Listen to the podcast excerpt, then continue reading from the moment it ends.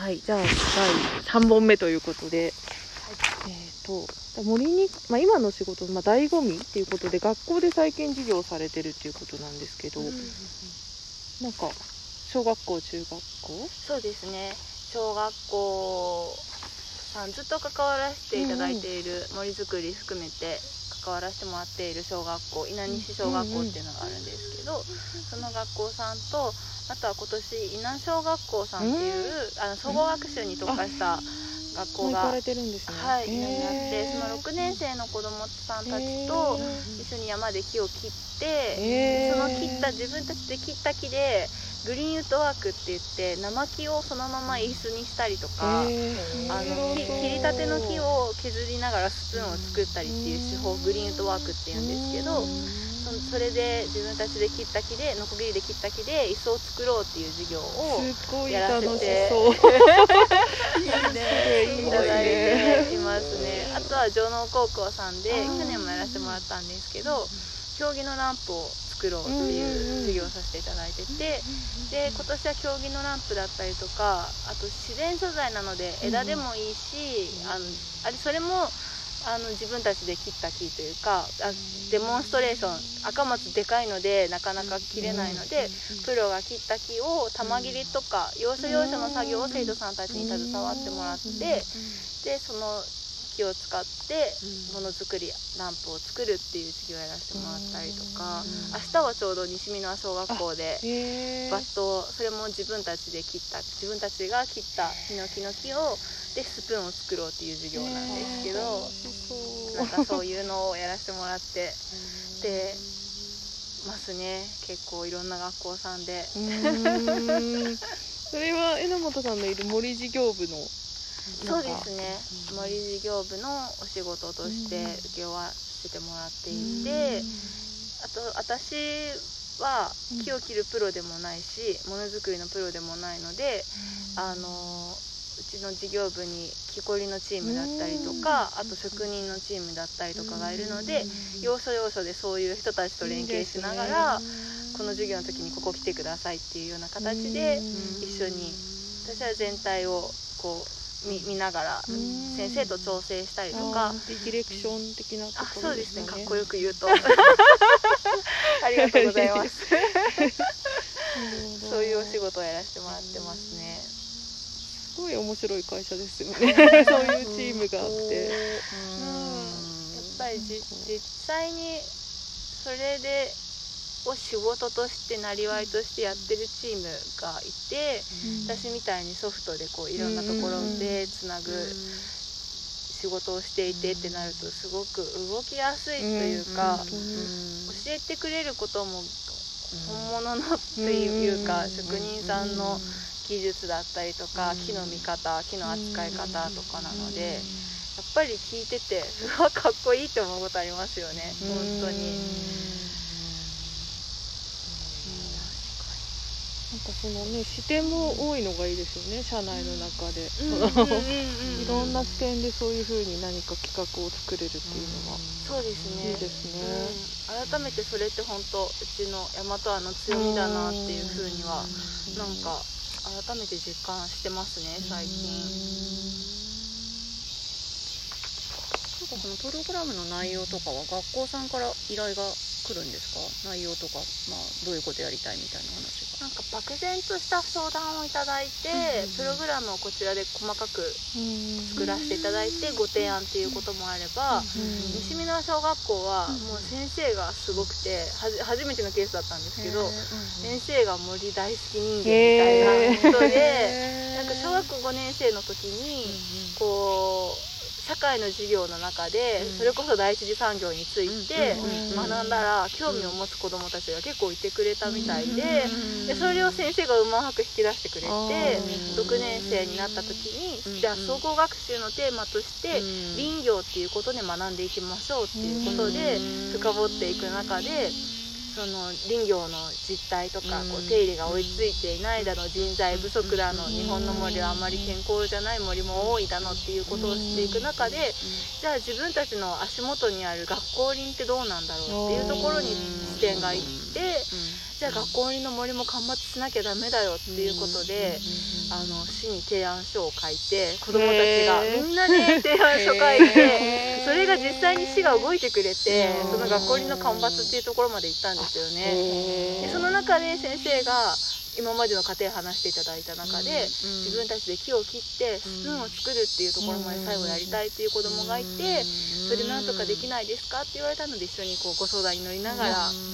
やらせてもらうのが明日なので、すごい楽しみドキドキ楽しみですね。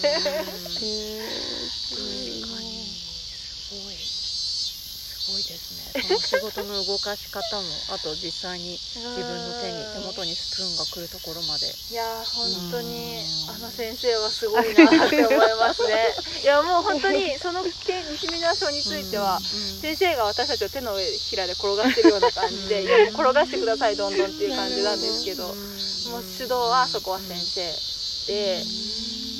そっちの方がいいなと思ってて学校の授業なので私たちも教育のプロじゃないしあくまでも主体は先生なので私たちいいように使ってくださいコロコロ転がしていただいて要所要所でなんかわからないこととかあったらお手伝いあのさせてもらうし実際木を切る授業やりたいって言ったら全部用意はするんだけどやりたいこととか主導は先生とか子どもたちであってほしいなっていうふうに思いますなんかフォレストカレッジでもね盛りかける教育みたいなその何かとの掛け算とかを、ね、提唱されてたんですけどそれがなんか地域でもそういう風になっていってるんですね。そうですね。かけるなんとかみたいのができるようになっていってるっていうのは。なんか大和和さんっていう母体があるからなのかなとかなんか今思ったりして。いて土壌がありましたよね。稲田に行ってもうすでにその森森と森かける何々っていうことでやってらっしゃる人ってたくさんいてだ。けどそれを表立たにしない人とかも多くてさっき木こりさんとかもそうですけどうちわではやってるけどそれを別に広報する必要もないし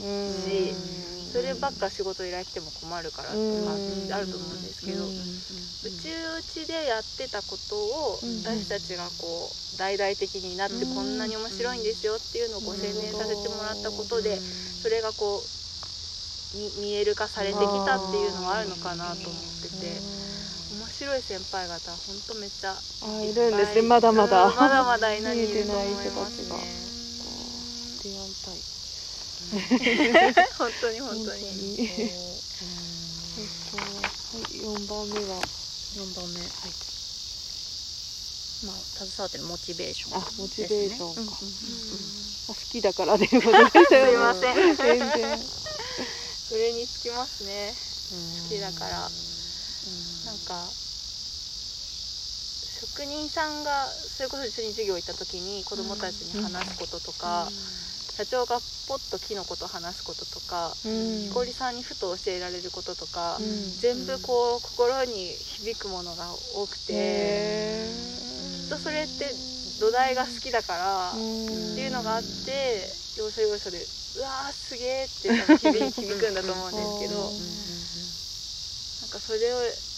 日常の中で体感できるっていうのはすごい幸せだなと思ってて。なんか私高校生の時に聞きかけ甲子園っていうのに参加したんですけど聞きかけ？聞きかけ？聞く聞く聞きかき甲子園っていう。聞きかき。はい。日本全国の高校生100人選ばれた100人が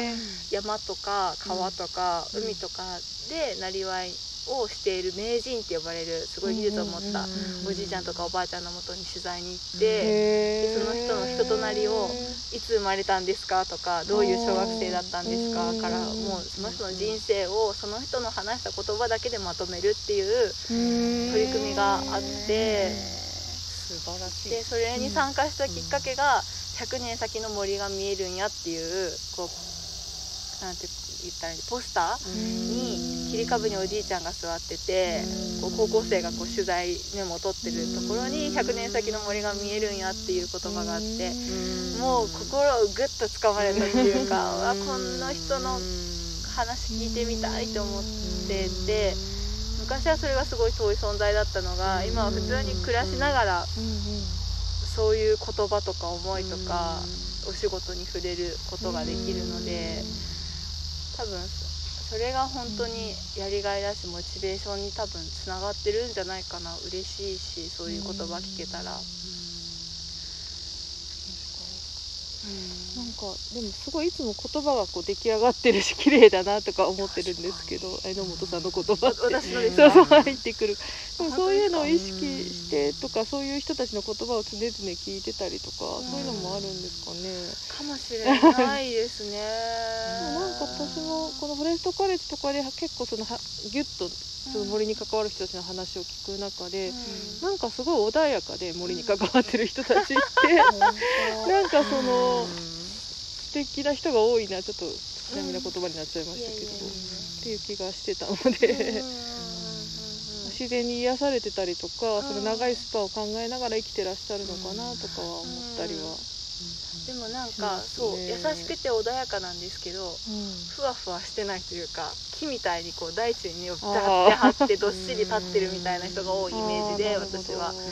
なんか揺るぎない信念がちゃんとそこにはある。だからそれがすごくなんなんていうんですかね自然に対してのその畏敬の念とかっていう恐れるけれども敬いながらその森と関わっている。だからこそ自然は工業的にっていう言い方はあれですけど人間が管理できる人間の下に置けるものではなくて人間の上にあるものなのでそれをどういかに使わせていただくかっていうようななんていうんですかね価値観があるんじゃないかなって私は思ってて。なんかそれその考え方が私はすごい好きだったんですよ昔から。なのでそういう信念を持って働いている人の仕事とかに触れるとすごい嬉しいなんか響くものがありますね。